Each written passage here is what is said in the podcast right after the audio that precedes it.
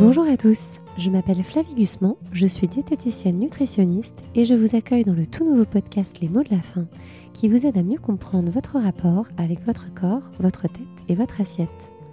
Vous trouverez ici le récit de femmes qui ont longtemps lutté avec une partie d'elles-mêmes et dont le chemin vers l'acceptation de leur corps et donc de soi a été semé d'embûches. Vous découvrirez également le témoignage des professionnels qui aident au quotidien ces femmes à se comprendre et à lâcher prise pour apprendre à se nourrir autrement. Et si pour apprendre à s'écouter, il fallait commencer par écouter ceux qui y sont parvenus? Alors j'espère que ces mots trouveront en vous un écho et qu'ils participeront à vous faire cheminer vers la voie de la réconciliation. Si vous avez aimé votre écoute, n'hésitez pas à vous abonner à cette chaîne et à donner votre avis et pourquoi pas 5 étoiles. Bienvenue dans les mots de la fin, épisode 3. Avec Émilie, je vous invite à partir à la découverte de la sophrologie. Mais qu'est-ce que la sophrologie? Cette médecine douce, encore méconnue, se fait tranquillement une place parmi les méthodes alternatives pour apaiser le corps et la tête naturellement en mobilisant ses propres ressources. On agit sur le corps sans le toucher, en stimulant l'esprit par des exercices de visualisation, de décontraction musculaire et de respiration. Vous l'aurez compris, tout se fait en douceur, à l'image d'Émilie et de sa voix, qui guide ses patients vers la découverte de la pleine conscience. Émilie a eu plusieurs vies, entre deux continents, les États-Unis et la France, et entre deux mondes, celui des affaires quand elle était avocate dans un grand cabinet, et qu'elle a quitté pour celui de la méditation corporelle qu'elle enseigne aujourd'hui à Paris. Ces différentes expériences dans des univers contraires ont fait sa richesse et lui permettent aujourd'hui de comprendre avec empathie et bienveillance les femmes qu'elle accompagne au profil divers et variés, mais ayant toujours un point commun, un rapport conflictuel avec ce qu'elles sont, à commencer par leur corps. Avec Émilie, nous avons parlé de vocation, de réconciliation avec son corps, de respiration pour lutter contre le stress, de compréhension des mécanismes qui nous font manger par automatisme et de découverte de soi autant d'apprentissages nécessaires pour nous mener vers l'harmonie entre le corps, la tête et l'assiette. Merci beaucoup Émilie d'avoir accepté euh, de venir témoigner, de nous expliquer un petit peu ce qu'est la sophrologie parce qu'on ne connaît pas trop, euh, pas trop cette pratique et dans quelle mesure elle peut nous aider bah, à mieux accepter son corps, à le percevoir tel qu'il est et puis aussi euh, comment la sophrologie peut nous aider à pacifier un petit peu notre relation avec notre alimentation, notamment en luttant contre le stress, mais tu vas nous expliquer un petit peu plus tout ça et, comment ça peut nous aider. Donc merci beaucoup. Bah, merci à toi Flavie, je suis ravie d'être ici dans les mots de la fin. Est-ce que tu peux nous dire qui tu es? Est-ce que tu peux te présenter? Alors, euh, Emily Pearl Enbender, euh, franco-américaine. Du coup, euh, je suis sophrologue, coach mental et professeur de yoga thérapeutique. Je me suis formée à Los Angeles. En fait, j'étais avocate d'affaires et j'en ai eu marre. Comme j'avais le passeport, je suis partie à Los Angeles. Euh, j'ai fait beaucoup de yoga. Parce que du, coup, tu étais avocate d'affaires à Paris À Paris, en France, exactement. Et je me suis dit, euh, je me souviens très bien en réunion, euh, qu'est-ce que je fous ici? Et pour parler de troubles alimentaires, justement, je m'étais rendu compte que j'avais, donc c'était pas compulsif, mais à l'époque, j'achetais un paquet de gâteaux et je le mangeais en 15 minutes. Et ce que je ne fais plus du tout. Et c'était vraiment un moment de ma vie où ça m'était jamais arrivé. Donc c'était vraiment un élément indicateur de est-ce que je suis bien dans ma vie, est-ce que j'ai un sens, est-ce que je me lève le matin heureuse? Euh, voilà, donc ça c'était euh, assez intéressant. C'était un petit peu un signal d'alerte euh, Complètement. qui t'a poussé à te poser des questions. Ouais, donc à l'écoute, donc je me suis écoutée. C'était dur de prendre la décision, mais je suis partie. Il a fallu que je parte loin, peut-être aussi, pour couper et reprendre une autre vie. Donc j'ai bossé un peu dans la production. Donc là, tu es partie de la de Paris. De Paris. Ok, ouais. Euh, j'ai aménagé Los Angeles euh, chez un ami au début et euh, j'ai fait du yoga tous les matins. Donc j'en faisais déjà un petit peu avant, quand c'était pas trop la mode. Et là, j'ai découvert cette pratique avec une mentor extraordinaire, Bergita, chez Yoga Works.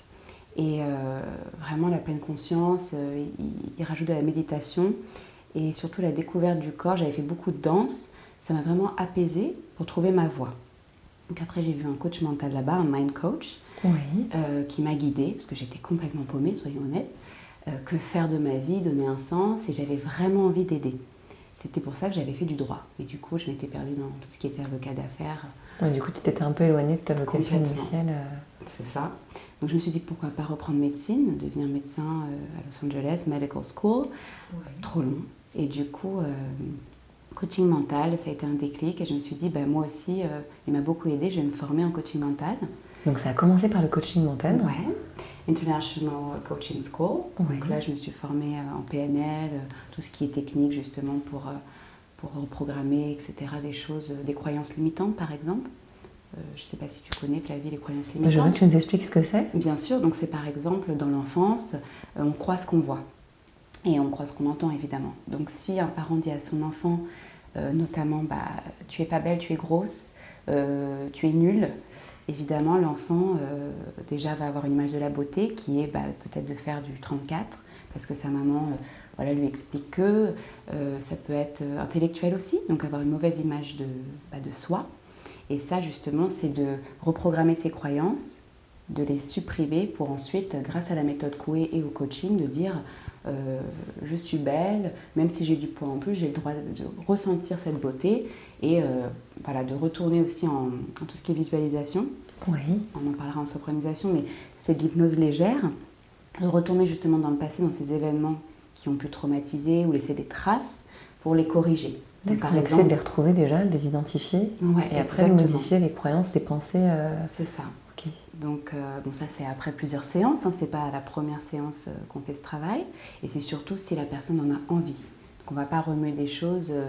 Si la personne, par exemple, a juste envie de se libérer de ses angoisses, on fera des exercices plus de respiration simple. Ok, et donc ça c'est le coaching mental. Voilà. Cette facette de ton métier. Mais que j'ai un petit peu adapté à la sophrologie. C'est pour ça que c'est assez atypique quand les gens viennent. Il peut y avoir une séance de coaching en protocole de sophrologie parfois. D'accord. Donc c'est super, je m'ennuie jamais. J'imagine. Ah bah, j'adore ce que je fais. Et du coup, à Los Angeles, ensuite, euh, formation de yoga thérapie pour devenir yoga thérapeute. Euh, alors, quand tu dis yoga thérapie, c'est différent du yoga classique? Euh, alors c'est différent dans le sens où on fait vraiment deux ans d'anatomie. D'accord, ok. Donc pour bien connaître le corps, que ça soit après au niveau des blessures, des douleurs, des maladies, ou par exemple tout ce qui est voilà, connaître une vertèbre. il y a beaucoup de profs de yoga qui se forment deux semaines dans des ashrams en Inde qui malheureusement euh, connaissent pas grand-chose sur le corps et peuvent justement faire mal à leurs élèves. Parce qu'il n'y a pas l'aspect physiologique euh, qui est pris en charge. C'était un peu le côté je reprends pas médecine, mais au moins je m'intéresse au corps à fond. C'est pas que l'intérêt sur l'esprit, il y a vraiment le travail du corps. Complètement, et, c'était vraiment une formation pour moi à la base, pas du tout forcément pour l'enseignement. Et j'enseigne à des amis, à des connaissances, à des mamans, parce que je m'étais fait pas mal de connaissances du coup en 4 ans. Et au final, j'ai adoré euh, enseigner ça aussi. Donc en parallèle, avec le coaching, parfois j'ai intégré des séances de yoga thérapie pour apprendre à écouter son corps, les sensations, surtout reprendre confiance en soi, parce qu'on a des ouvertures de la cage thoracique, du sternum, tout ce qui est solaire, dynamisant, qui fait que bah, au niveau postural, on reprend confiance en soi. Donc utiliser ces outils aussi dans la pratique, dans la thérapie au final, pour, euh, pour aider les, les patients, les élèves à l'époque. Ok très heureuse d'avoir découvert ça aussi. Et puis en fait en coaching, après j'ai suivi une formation d'hypnose. Il n'y a pas de sophrologie aux États-Unis. D'accord. Donc ça n'existe pas. Pas du tout. C'est hypnosis et en fait euh, justement il y a une grande demande, ce qui est assez intéressant. J'ai beaucoup beaucoup moi de, patients en visio aux États-Unis qui veulent une sophrologist en fait, qui n'existe pas là-bas, où au final on intègre des mouvements, des exercices physiques dans les séances avec tout ce qui est hypnose légère, qui s'appelle la sophronisation. Donc c'est ce que les gens aiment, c'est cette combinaison des deux, qui n'y a pas malheureusement, euh, par exemple, chez les, hypnothérapeutes. Ok, tu peux nous expliquer un peu plus en détail ce que c'est que la sophronisation Déjà nous expliquer bah, comment on est arrivé donc à, avoir cette troisième corde à ton arc. Donc ça c'est en rentrant en France, euh, formation à l'IOTA qui est la formation euh, diplômée d'État. Je voulais quelque chose de de, voilà, de certifiants euh, reconnus, surtout en France. Oui. C'est important. Mais donc, tu es rentrée en France pour avoir cette formation-là ou c'est au retour, au retour en France? Euh, Non, je pense que j'avais envie de retourner en Europe, tout simplement. Euh, parce que, notamment à Los Angeles, c'était devenu assez lourd. J'adorais ce que je faisais, mais c'est quand même Los Angeles, la ville par excellence du culte du corps, du superficiel, mais c'est incroyable. Enfin, c'est je veux dire, c'est époustouflant. Euh, euh, il peut y avoir quelqu'un qui dit Je veux ressembler à telle actrice, elle va aller chez le chirurgien, elle va ressortir avec le même visage. Enfin, c'est vraiment quelque chose d'assez euh, bourré de paradoxes. Parce que du coup. Oui, parce que du coup, ça paraît complètement antagoniste avec ce que tu me racontes comme, comme pratique. Bah, complètement, parce que c'est parfois des femmes, des hommes aussi, évidemment, hein, qui se font lifter, mais qui vont faire du yoga. Il y a beaucoup, beaucoup, et ça j'ai même testé parce que je trouvais ça intéressant d'être curieuse de tester des choses, mais le, le, détox, le juicing, par exemple, prendre que des jus, tu dois connaître évidemment, parce que c'est arrivé en France, qui pour moi... Bon, c'est un peu une aberration nutritionnelle dans la durée en tout cas. C'est une fortune et puis c'est du marketing, je trouve. Bon. Euh, ça, donc, c'est très très courant aux États-Unis. Euh, les gens vont manger très gras pendant trois semaines, après dire OK, I'm gonna juice. Ouais, en fait, c'est très excessif. C'est que l'excès, complètement. Et on est toujours un peu dans le contrôle. Et donc, du coup, la, la décompensation parce qu'on y perd compte. Et ce que je, en tant qu'américaine, j'ai peut-être le droit de le dire, je trouve que les Américains sont assez robots en effet. Et les patients que je suis encore par visio, on essaie justement de sortir de ce contrôle et justement de développer ce lâcher-prise. Que ce soit pour l'image de soi, que ce soit pour apprendre ce que c'est qu'une la spontanéité tout simplement, se laisser faire des choses, ne serait-ce qu'en relation humaine, mais avec son corps tout simplement.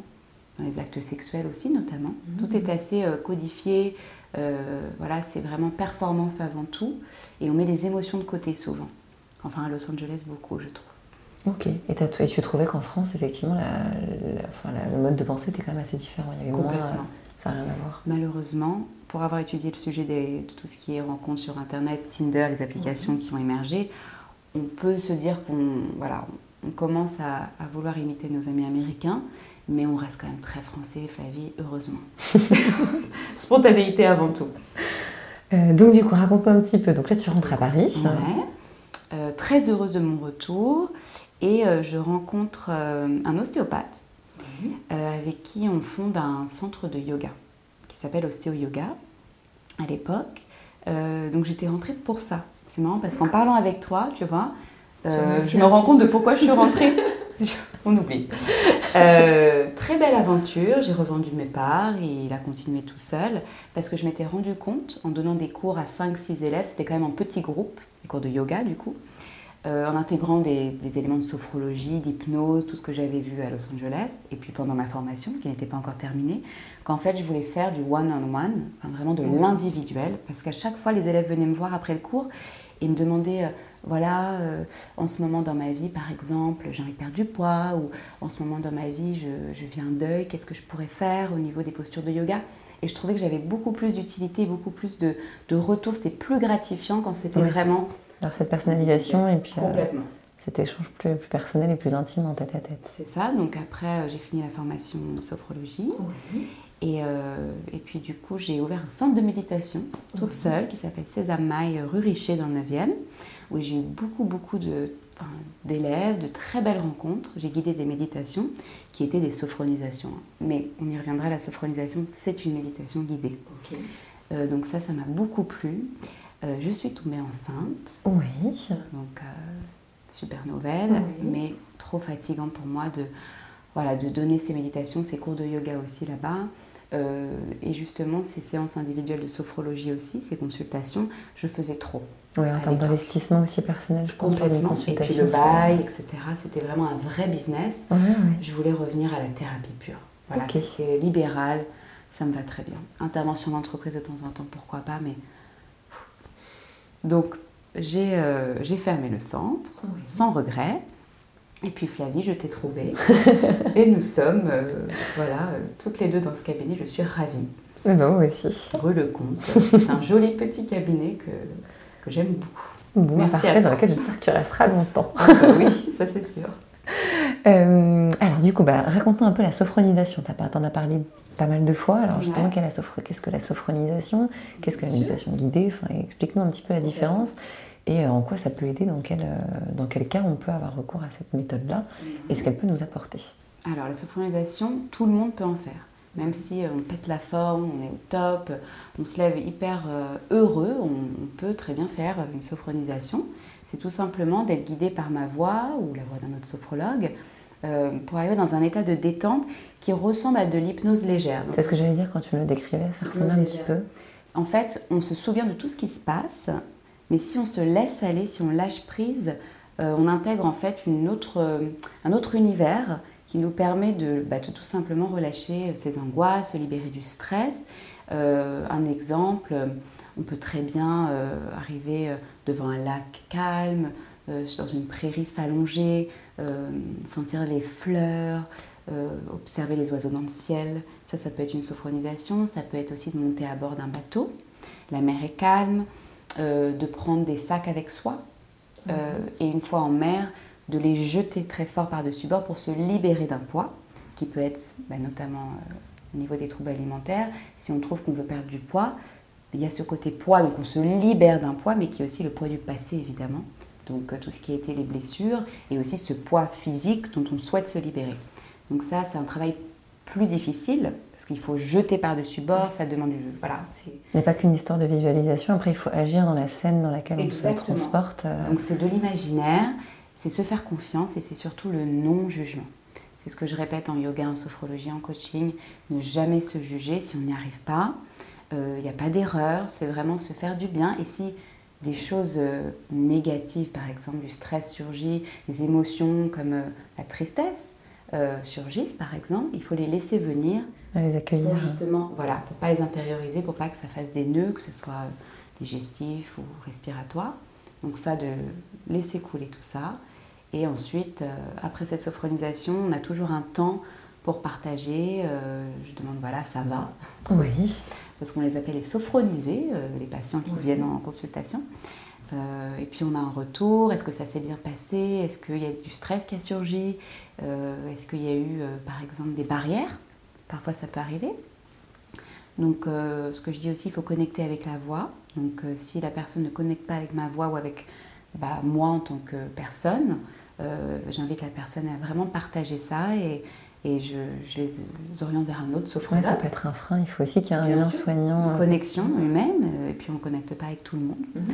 Donc euh, ça, je propose évidemment. Et la sophronisation intervient toujours en dernière partie d'une séance. Oui, d'abord, il faut que la personne se sente en confiance aussi avec toi et que tu aies identifié aussi les, les choses qu'il faudrait, qu'il faudrait permettre de travailler grâce à cet exercice. Complètement. Et du coup, une première séance, séance type, la personne vient pour la première fois, donc je ne connais pas cette personne on va faire vraiment euh, la psychologie pure.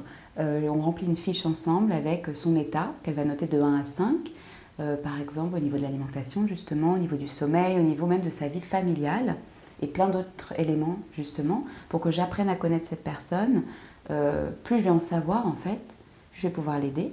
Deuxième temps, dans la séance, j'intègre tout ce qui est mouvement. Donc ça, c'est inspiré du yoga. Hein c'est vraiment les mêmes exercices respiratoires où en respiration sophrologique, on va inspirer profondément. On va retenir dans les poumons et on se remplit de positif, donc on sourit en même temps. Oui. On retient, on fait des mouvements en inspirant et en retenant justement ce positif en soi. Et à l'expire, on va relâcher le musculaire, donc on va décontracter ses muscles ah, et on va lâcher prise complètement.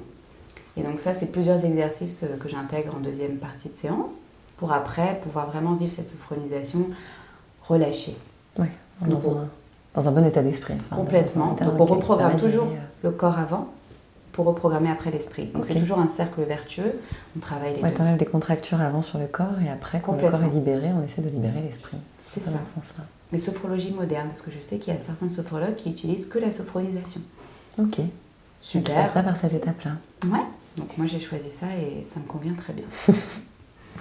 Euh, qui vient me voir en consultation Quels sont, Est-ce qu'il y a un patient type ou pas du tout Alors, je suppose comme toi. Euh, il n'y en a pas vraiment. Il y a de tout. C'est incroyable. Ça va de, de l'enfant à l'adolescent. Euh, j'ai déjà une dame de 96 ans. Ouais, après, bah, pour le deuil de son mari qui est venu me voir.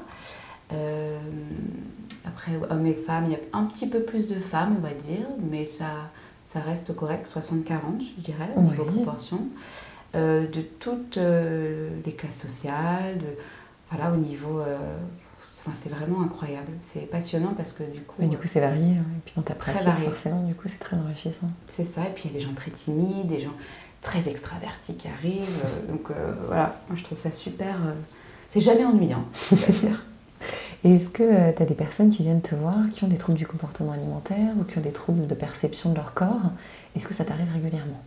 Alors oui, et ce que j'ai noté, Flavie, d'assez intéressant, c'est qu'ils n'arrivent pas, c'est arrivé plusieurs fois qu'ils arrivent, bon j'ai un trouble alimentaire, je suis compulsive, etc.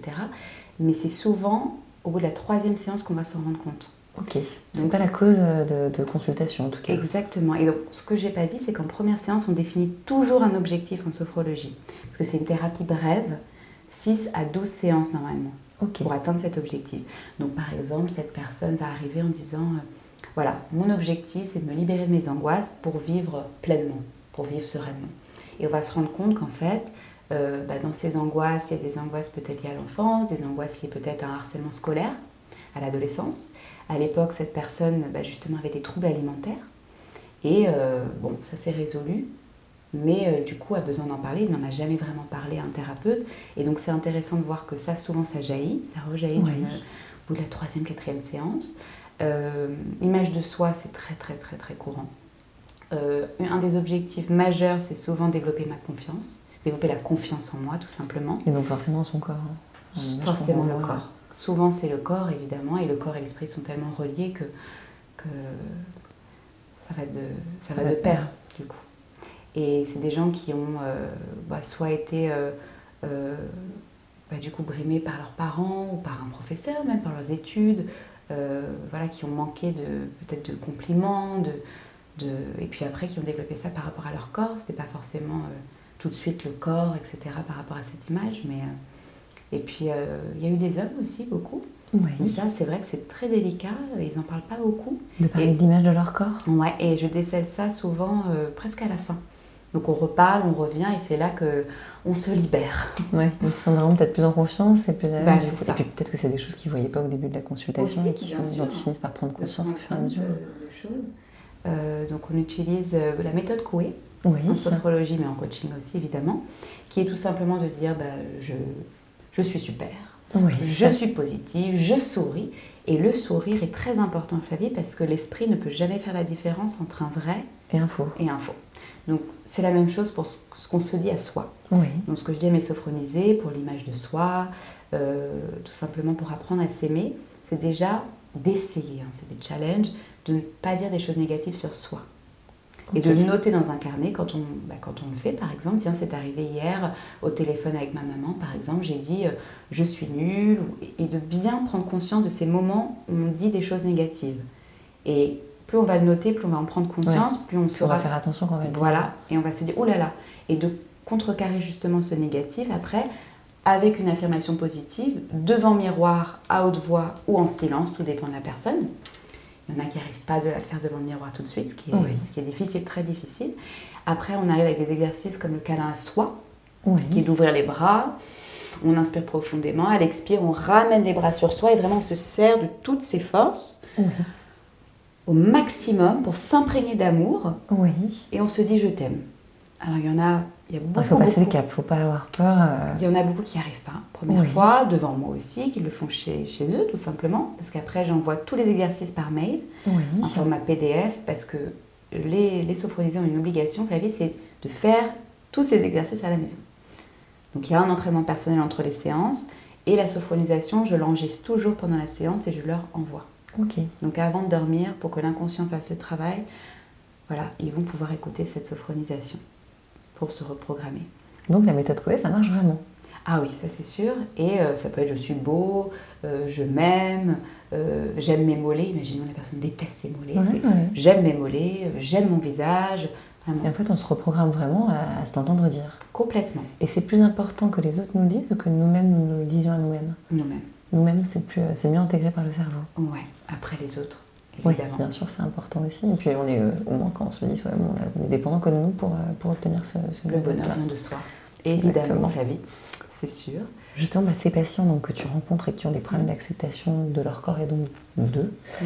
euh, comment ces troubles-là impactent-ils leur, leur, vie concrète? Quel est leur impact sur leur vie de couple, leur vie professionnelle, leur vie sexuelle, à tous les niveaux? Bah Justement, parlant de vie sexuelle, c'est quelque chose de récurrent. Bah, du mal tout simplement, à tout simplement être nu devant son partenaire, euh, pas forcément de plaisir pendant l'acte, euh, comme si euh, souvent des femmes s'interdisaient ce plaisir parce que une enfance peut-être avec du surpoids, l'adolescence parfois, des moments difficiles où on leur a dit bah t'es pas attirante, t'es pas belle, t'es grosse, Comme si leur corps ne le méritait pas ou qu'elle ne le méritait pas. Donc ça, on reconstruit ensemble cette image, on fait des visualisations en sophronisation justement, où elle se visualise pendant l'acte sexuel par exemple. On essaie vraiment de relâcher, ça pareil, c'est au bout de 4-5 séances, c'est jamais à la première. Je propose, c'est pas quelque chose que je force, si on veut parler de la vie sexuelle ou pas, si elle est taboue ou pas. Souvent, bah, les femmes se libèrent, ont envie vraiment de travailler ce, ce domaine-là, qui est quelque chose... Euh, quand ça marche, euh, d'extraordinaire pour le corps et pour l'esprit. et puis c'est quand même un rapport direct pour le coup avec le corps et la perception. Bien sûr. Et après, on apprend tout ce qui est euh, sensoriel en sophrologie. Donc on est très relié au sens, ce qu'on fera d'ailleurs euh, en fin de... Oui, tu nous feras faire un petit exercice, on verra ça à la fin. du coup, d'utiliser nos sens pour nous remplir de positif et surtout bah, d'amour de soi tout simplement. Et donc dans le sensoriel, ça va être d'apprendre à se faire des automassages, euh, ça utilise le yoga thérapie justement, mais tout simplement se toucher, se faire un guili sur le bras. Et certaines personnes n'ont jamais fait ça sur leurs cuisses, sur leurs bras. On peut parler de masturbation, tout mhm. simplement aussi. Si on n'arrive pas avec son partenaire, est-ce qu'on y arrive avec soi? Est-ce qu'on a envie d'essayer? Donc toutes ces petites choses en sophrologie et en coaching, et puis tout simplement euh, rapport avec son corps. En fait, c'est reprendre, reprendre, reconnecter avec son corps. Complètement. Donc pas forcément devant un miroir, pas forcément... Euh, voilà se dire tout, tout de suite euh, je, me trouve très belle, mais tout simplement se dire j'accepte de ressentir quelque chose de positif, j'accepte de me faire du bien tout simplement. Le self-care, comme disent évidemment les Américains, bah, le, fait de prendre soin de soi qui est primordial. D'accord. Euh, par exemple, pour les personnes qui ont des troubles du comportement alimentaire et qui ont vraiment euh, et surtout qui ont des problèmes de dysmorphophobie, qui se perçoivent vraiment pas tels qu'ils sont, mhm. est-ce que c'est le fait de se reconnecter, ça permet d'avoir un regard plus objectif? Complètement souvent il y, a, une vision de leur corps qui change, indépendamment de la perception de ce corps, mais est-ce qu'ils, est-ce qu'ils vont finir par se voir différemment dans le miroir Est-ce qu'ils vont peut-être plus accepter déjà de se regarder dans un miroir Bien sûr, s'ils font les exercices à la maison. très important, Flavie. Euh, je tiens à le répéter. Donc, exercice par exemple du miroir, qui est un exercice parmi tant d'autres, où on va entrelacer ses doigts et en fait, on va imaginer que nos paumes de main deviennent un miroir. D'accord. Donc, on va placer les paumes sur le crâne et en fait, ce qu'on va faire le plus lentement possible en respirant, donc je vais guider évidemment le sophronisé ou la sophronisée, c'est de passer ce miroir avec les yeux fermés. On travaille toujours les yeux fermés. Hein. Ce miroir devant son visage et devant toutes les parties de son corps. Donc on va descendre, après on va enrouler la tête, on va plonger vers la terre en fonction de sa souplesse, on ne se juge pas, et on va observer son bassin, ses cuisses. Et ce qui est intéressant et ce qui en ressort la première fois qu'on le fait, c'est quelle zone on n'a pas pu voir, quelle zone on a vu beaucoup plus élargie, beaucoup plus par exemple dominante. Ou... Donc c'est intéressant aussi. Souvent les femmes, ça peut être le bassin, les cuisses. Oui. Euh, ça dépendra aussi euh, de comment on se conçoit, comment on se voit. Et ce qu'on va corriger à chaque fois, c'est justement bah, cette zone en particulier. Donc c'est refaire cet exercice miroir en se visualisant tel qu'on est, dans son miroir, surtout souriante. Oui. Pour les femmes, souriant pour les hommes évidemment, et confiant. Donc toujours d'avoir cette posture euh, ouverte. Euh, donc quand on va passer le miroir devant son visage, c'est de se sentir le sourire sur le visage et donc vraiment se visualiser aimant. Ouais, plus bienveillant vis-à-vis de son corps. Complètement. Et c'est le patient dans ces cas-là te décrit ce qu'il voit? Non, jamais. c'est juste euh, intérieur, c'est intériorisé. C'est toujours intériorisé en sophrologie, le partage est toujours après l'exercice. Et le plus important dans ce genre d'exercice dynamique, c'est le lâcher prise. Donc ce que je vais dire, crois que je l'avais dit, c'est quand on expire, la dernière expire, on lâche prise et là on accueille ses ressentis. C'est pas l'exercice lui-même finalement qui est important, c'est qu'est-ce qu'on ressent après l'exercice. Et c'est d'être à l'écoute de ses sensations. Tiens, bah, je ressens peut-être une tension, pourquoi pas. Je ressens une transformation dans la colonne, je ressens euh, du positif, je ressens euh, du bien-être, je ressens peut-être une crispation et après de le partager justement avec moi pour qu'on puisse euh, retravailler après. D'accord. Et donc au fur et à mesure de cet exercice, la perception et la, ouais, la perception post-exercice, ça va être, différente. Complètement. Évidemment, ce n'est pas le seul exercice. Hein. On combine toujours dans une boîte à outils, dans un protocole, il y a au moins 15-20 exercices. Et quand tu dis des zones qu'on n'arrive pas à voir, pourquoi justement elles n'arrivent pas à voir euh, certaines zones? Euh, Parfois, ça peut tous... Pas forcément, parce que te ferai peut-être l'exercice, oui, Parce que parfois, on, ne sait plus vraiment à quoi ressemble forcément sa poitrine. On la connaît, mais on la regarde, pas forcément dans le miroir. Pareil par rapport au bassin. Les zones qu'on ne voit pas, si on a un miroir, imaginons dans sa salle de bain, ton miroir s'arrête euh, au-dessus de la poitrine, tu vois ton visage, ça tu arrives bien. En général, ils arrivent très bien avec le visage. Et c'est vrai que ces autres zones de son corps, les chevilles, les pieds, les genoux. On y prête moins attention. Voilà. Parce qu'il y a souvent, moi je vois souvent en consultation des patients qui ont eu des gros soit de prise de poids ou soit souvent des pertes de poids et qui vont se percevoir, je vais les voir euh, avec 10 kilos de moins mhm. et elles vont avoir un regard sur leur corps qui n'a absolument pas changé. Parce que je pense qu'effectivement, en fait, elles se sont pas vraiment regardées et quand elles se regardent, elles complètement. il y a le regard qui va être un regard complètement un miroir déformant, elles vont pas du tout se percevoir telles qu'elles sont maintenant. Et dans ces cas-là, on court après un chiffre qui de toute façon n'entraînera jamais une satisfaction vu qu'on serait bloqué mhm. sur, euh, sur le corps d'avant et, dans lequel on ne se sentait pas forcément bien. Ouais, c'est pour ça que je trouve que c'est très très important pour euh, les patients de, de diététiciennes justement qui perdent beaucoup beaucoup de poids d'un coup de, peut-être euh, faire une prise en charge thérapeutique, que ce soit psychologue, psychothérapeute, mmh. sophrologue peut-être même, pour justement reprendre conscience de son corps après la perte de poids. Ah, justement reconnecter euh, complètement avec ce nouveau corps finalement. C'est ça, parce que souvent elles le font dans le vestimentaire. Parce que du coup, bah, on n'a pas tellement de choix. C'est ça. Alors que oui, se voir dans le miroir, même ce, que tu as très bien dit, est-ce que on n'a pas peur au final? Parce qu'il y a aussi les vergetures, il y a tout ce qui va avec. Donc ça crée aussi euh, une peur de se voir après, même si on est, on est satisfait d'une certaine manière. On se dit j'ai réussi mon régime, mais il y a cet inconscient qui travaille encore de dire et le mois d'avant? Parce que du coup, ce travail thérapeutique, je pense, n'a pas été fait. Mmh. Se libérer des fameuses blessures. Et, justement, quand tu parles de vergéture, c'est des choses qu'on peut travailler sur leur acceptation Bien sûr. en sophrologie. Complètement. Et puis c'est après, euh, malheureusement, les réseaux sociaux, les médias de nos jours, qui font que, euh, voilà, il faut être photoshopé, euh, il faut peut-être faire du 34, mais je vois que de plus en plus de choses se développent justement pour contrer. Donc on monte nos vergetures, on monte même euh, voilà, euh, euh, plein de choses qui ne se montraient pas du tout, qui étaient tabous. Oui, des cicatrices de césarienne, par exemple. Complètement. Des, choses comme complètement. Donc d'assumer, de s'assumer. Moi, par exemple, j'ai une maladie auto-immune qui est le vitiligo. c'est quelque chose, au final, qui est assez délicat. Euh, les gens me disent on ne le voit pas, moi je le vois au quotidien. Euh, c'est une dépigmentation irréversible de la peau. Je suis blanche, donc ça va. Il y a une mannequin qui est assez connue. Euh, Exactement. qui a permis de mieux connaître cette maladie, puis d'avoir un plus bienveillant et plus positif sur cette maladie. Complètement. Donc c'est superficiel, c'est pas une maladie grave, mais c'est vrai qu'au quotidien, sur les genoux, les coups de l'été, bah, ça se voit. Et, donc, c'est pas quelque chose de très complexe. En tout cas, c'est pas quelque chose de lisse ni tout Non, bien sûr, et c'est d'être différente aussi. Et chacun est unique et justement de de, développer cette différence, de dire voilà, moi j'ai ça, mais euh, qu'est-ce que j'ai aussi euh, que quelqu'un n'a pas? Et c'est simplement d'arrêter de se comparer aussi. Ça veut dire euh, on ne se compare pas. pourquoi est-ce qu'on s'aime déjà? Qu'est-ce qui fait qu'on s'aime? La bienveillance, peut-être le fait d'aimer les autres, le fait de faire du bien autour de soi. Ça peut être pour quelqu'un quelque chose de complètement différent. Hein. C'est pour ça que ça, on va travailler aussi en sophrologie les valeurs et le sens. Qu'est-ce qu'on veut donner comme sens à notre vie? Et souvent, à comprendre pourquoi on agit. Complètement. Et avec ça, ça apaise souvent. On se remplit de, beauté, qu'elle soit intérieure, et évidemment, on se voit aussi euh, très belle à l'extérieur. Oui, effectivement, c'est pas ce qu'on est, c'est l'interprétation de ce qu'on est qui est importante. Est-ce que tu reçois souvent des, bah, des, patients qui ont des troubles du comportement alimentaire avec des prises compulsives, notamment pour répondre au stress? Et comment tu, comment tu les aides Est-ce que la sophrologie ou le coaching mental ou le yoga peuvent aider à pacifier un peu ce rapport avec l'alimentation et, euh, et, avec ces prises alimentaires compulsives? Alors complètement, Flavie. Euh, donc l'objectif sera se libérer des angoisses, se libérer des peurs, parce que qu'est-ce qui se passe quand on, a justement ce, cette attitude compulsive C'est qu'il bah, y a un stress, il y a quelque chose. Est-ce que tu nous racontais comme euh, le petit signal d'alerte qui toi t'a alerté quand tu étais encore avocate Complètement. et le fameux paquet de gâteaux. Il faut être à l'écoute et il faut aussi avoir envie de ne plus le faire évidemment. Donc c'est pour ça qu'on consulte en général. C'est la première étape et c'est la plus belle des étapes au final. C'est déjà, on est sur la route du bien-être. Quand on prend rendez-vous, ne serait-ce mmh. que le clic sur Doctolib, Flavie. C'est déjà une bonne étape. c'est ça, complètement. Euh, du coup, ce qui se passe, c'est des exercices qui vont être les mêmes, par exemple, qu'une phobie pour l'avion.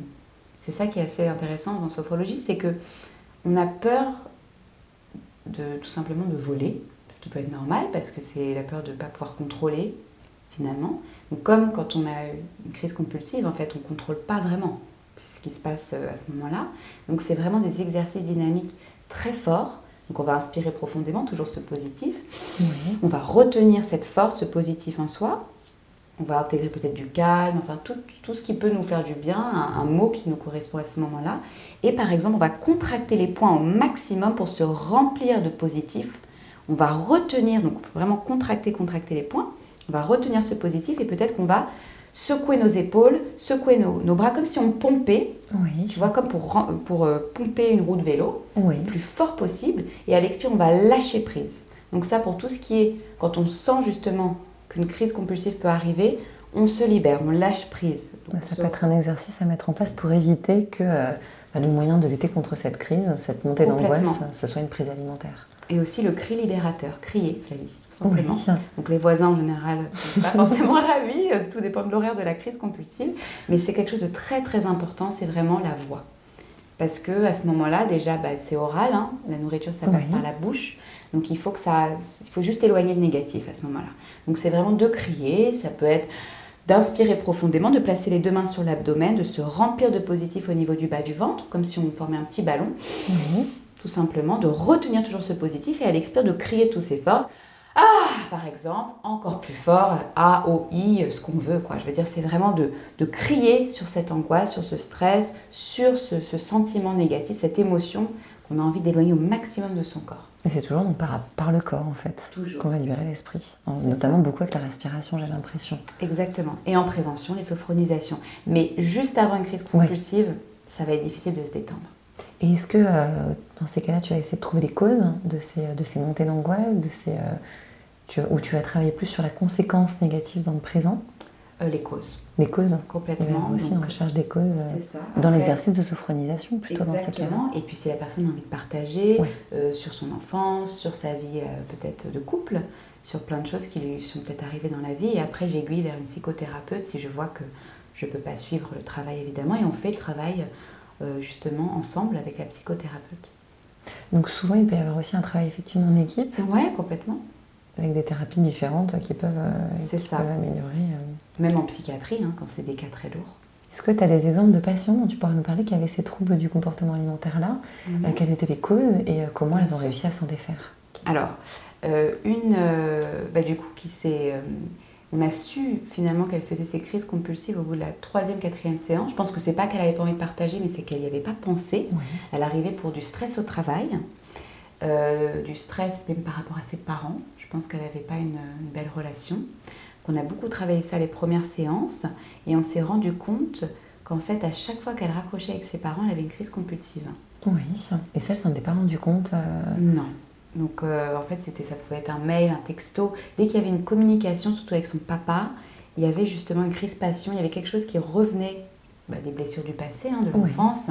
Euh, un père très agressif, un père hystérique, malheureusement. pas violent physiquement, mais violent qui tapait dans le mur, des choses comme ça. Donc, qui fait que comme c'était l'aîné, euh, voilà, ce contrôle, les épaules, euh, de vouloir prendre en charge sa famille, ses trois frères et sœurs, euh, de vouloir protéger tout simplement et en fait bah, de garder ça en elle et, de se réfugier dans la nourriture parce que quand on se nourrit, évidemment, on, se nourrit bah, physiquement, évidemment de matière. Ça peut être, là en l'occurrence, c'était sucré, donc c'était tablette de chocolat, beaucoup, des bonbons, beaucoup, beaucoup de bonbons. mais évidemment, c'est pour se nourrir aussi se sentir euh, pleine de quelque oui, chose. remplie en tout cas, cette idée effectivement de se remplir. Quand on n'a pas été rempli par exemple d'amour, de voilà, enfin c'est des choses. Mmh, mmh.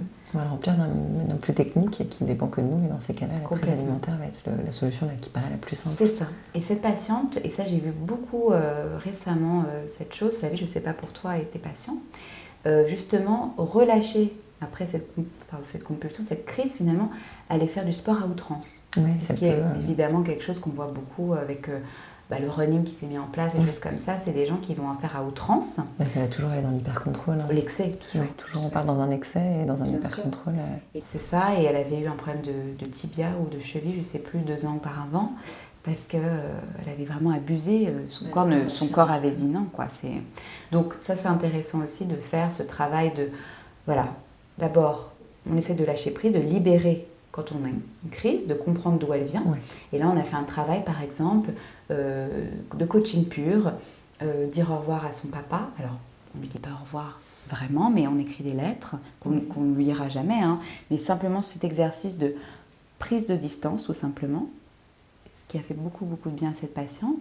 Et après, ce que j'avais pas dit en, coaching, pour il y a tellement d'outils que j'oublie, mais c'est que pour cette patiente-là, on a fait l'exercice du poème, poème à soi, qui est en fait d'écrire sur plusieurs séances un poème pour se complimenter. Donc c'est euh, l'utilisation des adjectifs qui nous font du bien, euh, tel, tel, un poème avec des rimes si on veut, en prose. Quelque chose de beau nous concernant. Exactement, qu'on va enregistrer, qu'on va écouter tous les matins, tous les soirs, dès qu'on a un besoin. Donc ça, surtout avant une crise, justement, de bien écouter ce poème qui peut devenir même une chanson. J'ai déjà eu deux patients qui l'avaient transformé à la guitare, euh, c'était super. Oui, ça devient encore plus joyeux là, pour le petit voilà. sourire, c'est naturellement quelque chose de plus joyeux. Oui, c'est un petit peu toujours la méthode Coe, c'est à force de s'entendre le dire. Ça, c'est du coaching. On finit par le croire. Et puis on déplace le négatif. Donc ça, mmh. c'est vraiment l'attention va sur autre chose et sur quelque chose qui nous fait du bien. Elle a réussi à se libérer de ses, euh, de ses, de ses compulsions. Complètement, et puis d'autres outils, puis chacun a son outil. C'est pour ça que c'est jamais le même outil, le même protocole pour chaque patient, évidemment. Et c'est pour ça que j'adore mon métier, c'est très créatif. C'est vraiment que, bah, elle, on a trouvé qu'appeler sa meilleure amie où euh, on avait 3-4 contacts qu'elle pouvait appeler parce qu'évidemment sa meilleure amie n'était pas disponible. mais dès qu'elle avait eu son papa, de pas, surtout pas parler de son papa, mais de parler de ce qu'elle avait fait euh, dans la mmh. journée. Déplacement du négatif. Ah oui. Bah, Est-ce que tu peux nous faire un petit exercice de respiration, un petit exercice d'autophronisation Est-ce que tu peux pour qu'on comprenne, bon là on a bien compris en, en quoi consistait ton métier, mais euh, pour qu'on puisse un petit peu expérimenter ce dont tu nous as parlé. Alors super, donc on va faire une vivance des sens, la vie. Euh, du coup de bien s'installer confortablement, de bien écarter les pieds. On ne veut jamais croiser hein, les, bras, les pieds. Les pieds doivent être bien ancrés dans le sol. L'ancrage terrestre est très important. Ce qui touche le sol, toujours se poser la question, ça c'est de la pleine conscience, de placer les mains sur les cuisses. Oui. De tout relâcher. Donc ce qu'on va travailler ici, c'est se réconcilier. Par exemple, si en tout ce qui est compulsif, on va vers le chocolat, on va par exemple se réconcilier avec le chocolat, Flavie. D'accord. Je vais le voir comme un ennemi, mais euh, ok, très bien. Et bien, réconcilions-nous avec le chocolat. de fermer les paupières, prendre conscience de sa posture. Inspire profondément le positif en toi. Retiens-le quelques instants et à l'expire, n'hésite pas à souffler par la bouche, peut-être à émettre un son pour relâcher le négatif, le stress, tout ce qui peut te déranger. Ah et reviens à ta propre respiration. Ne juge rien, n'attends rien. Prends conscience des mouvements d'air à chaque inspire, à chaque expire. Inspire la détente en toi et souffle délicatement à l'expire pour la propager sur ton visage. Prends conscience que ton front se lisse, tes paupières sont lourdes, tes narines se dilatent. Tu relâches ta langue dans ta bouche ton cuir chevelu se détend, ton visage est détendu. Inspire la détente et souffle légèrement pour la propager à présent le long de ta colonne vertébrale dans chacune de tes vertèbres. Prends conscience que chaque vertèbre s'apaise, se relâche. Ne juge rien. Ton dos est détendu. Inspire la détente et souffle délicatement pour la propager dans tes épaules qui se relâchent, dans tes clavicules, tes omoplates, le long de tes bras à ton rythme. Relâche les triceps, les coudes, les avant-bras. Propage la détente jusqu'au bout des doigts. En conscience que tes bras sont lourds et détendus. Un sourire légèrement sur ton visage, inspire la détente et souffle légèrement pour la propager à présent dans tous tes organes. En conscience que tes organes se mettent à leur place calmement. Ton système digestif s'apaise. Système respiratoire se relâche. Tu es bien de plus en plus détendu.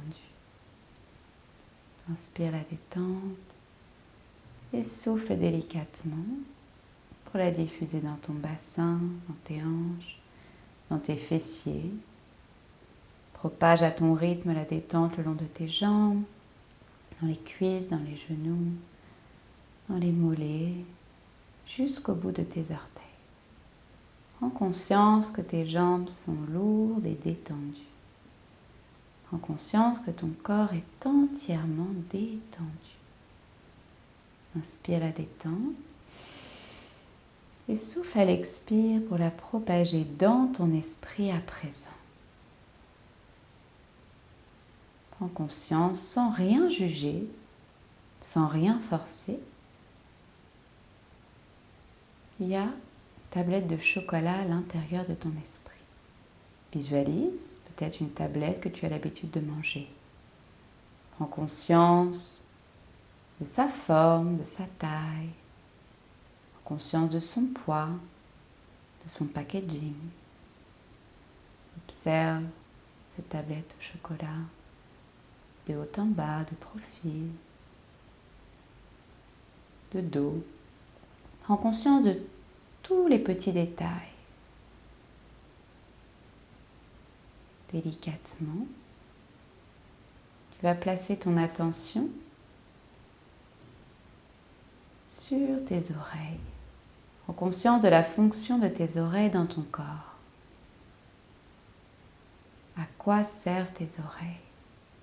À l'intérieur de ton esprit, tu vas pouvoir toucher le packaging, tu pouvoir peut-être ouvrir, déchirer, prendre conscience des sons, les sons de ce packaging. Peut-être qu'il y a un morceau en aluminium qui fait du bruit. En conscience du son. N'hésite pas à couper un morceau de chocolat, observe le son. Accueille ce son agréable qui te fait du bien, sans rien juger, en laissant venir à toi tout ce qui vient. Prends conscience à présent de la fonction de tes doigts dans ton corps. Prends conscience que tes doigts viennent toucher le chocolat. Observe les sensations au niveau du toucher, différence de température, différence de texture. Prends conscience peut-être que la texture du chocolat te fait du bien, un carré dans ta main peut-être. Prends conscience de ces sensations agréables au toucher. Place à présent ton attention sur ton nez en conscience de la fonction de tes narines, de ton nez dans ton corps. Tu vas pouvoir à présent sentir ce chocolat. Prends conscience de son odeur qui te fait du bien. Observe tout simplement qu'elle te remplit de positif, d'agréable. Sans même la goûter, prends conscience de tout cet agréable en toi en conscience, toujours en maintenant les yeux fermés. Les fonctions de tes yeux dans ton corps, toujours en visualisant cette image, cette tablette à présent ouverte, ce chocolat peut-être des carrés, placés sur une table ou ailleurs. Conscience, ne juge rien et place à présent ton attention sur ta bouche. Tu vas pouvoir délicatement avaler ta salive, venir toucher ton palais avec ta langue, caresser tes dents, prends conscience de l'intérieur de ta bouche, prends conscience de tes lèvres, observe tout simplement ta bouche et l'intérieur. Quand tu te sentiras prête, tu vas pouvoir à présent dans ton esprit goûter un tout petit morceau de ce chocolat. Conscience du goût, que c'est du chocolat noir, du chocolat au lait. Observe cet agréable qui entre à l'intérieur de ton corps. Laisse fondre ce carré, ce petit bout dans ta bouche. Prends conscience des sensations positives qu'il te procure. À la prochaine inspire, tu vas inspirer profondément ce sentiment agréable en toi. Tu vas le retenir dans tes poumons quelques instants en souriant sur ton visage. Et quand tu te sentiras prête, tu vas pouvoir souffler au maximum par la bouche pour propager cet agréable dans tout ton organisme. Prends conscience toutes les sensations dans ton corps, dans ton esprit. Observe avec un tout petit bout, tu as pu te remplir d'agréable. Tu te sens bien. Tu ne juges rien. Conscience de tous tes sens qui te relient au monde, qui te remplit de positif. Accueille tes ressentis et prends tout le temps nécessaire pour refaire corps avec l'espace à ton rythme. On n'est jamais pressé. En ouvrant les paupières avec un sourire sur ton visage, avec un goût de chocolat dans ta bouche. Merci Flavie. Ben non, on le ressent bien. Merci de nous avoir euh, permis d'avoir cette dégustation-là. De rien. on visualisait effectivement très bien euh, bah, ce qui se passe dans son esprit, comme quoi on n'a pas forcément besoin de vivre vraiment C'est ça. pour l'expérimenter. Bon, bah, je pense que c'est une bonne conclusion dans, dans, notre immersion dans le monde de la sophrologie, du coaching mental et du yoga anatomique. Là, on a permis de faire un tour un peu plus global. Euh, bah, Est-ce que tu as quelque chose d'autre euh, que tu voudrais nous partager? Euh, ben, J'étais ravie. Je voulais te bah, remercier euh, de ton accueil, de ton sourire. la vie toujours hein. souriante. bon, parfait. Merci beaucoup, Émilie. J'espère que cet échange aura permis aux personnes qui nous écoutent de découvrir vraiment les bienfaits de, de ce type de médecine. Je ne sais pas si on peut dire médecine, médecine douce. Médecine douce, bien sûr. Médecine douce sur le corps et de l'importance de ces méthodes bienveillantes et Mhm. et euh, non agressive pour, euh, pour, se faire du bien et puis apprendre à se reconnecter avec son corps, ses sensations, euh, apprendre à lâcher prise et à se regarder avec bienveillance et toujours, mhm. toujours positivement pour mieux vivre dans le présent et mieux comprendre le passé. Exactement. Bon bah merci beaucoup Émilie. Merci. à bientôt. À bientôt. Un grand merci à Émilie pour cette initiation au monde merveilleux de la sophrologie. Vous l'aurez compris, je connais bien Émilie et j'avais hâte de vous la faire découvrir afin qu'elle transmette à mon micro sa zen attitude contagieuse. J'espère que vous l'aurez senti. Encore merci pour votre écoute. Si vous avez aimé cet épisode, n'hésitez pas à vous abonner à cette chaîne via Apple Podcast et à donner 5 étoiles. Vous pouvez également retrouver les dernières nouvelles du podcast sur la page Instagram Les mots de la fin-le podcast.